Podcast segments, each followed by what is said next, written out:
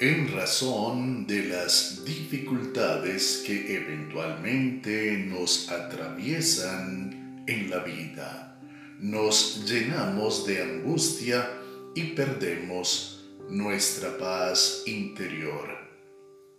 Y es que ninguno de nosotros está exento del dolor. Sin embargo, es toda situación temporal y con la ayuda de Dios la podremos superar. Su palabra dice, tú guardarás en completa paz a aquel cuyo pensamiento en ti persevera, porque en ti ha confiado.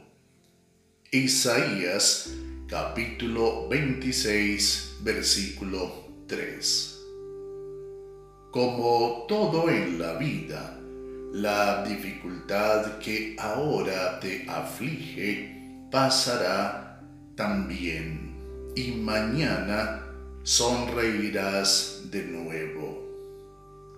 Busca a Jesús, quien murió por ti en la cruz. Obedécele y serás salvo.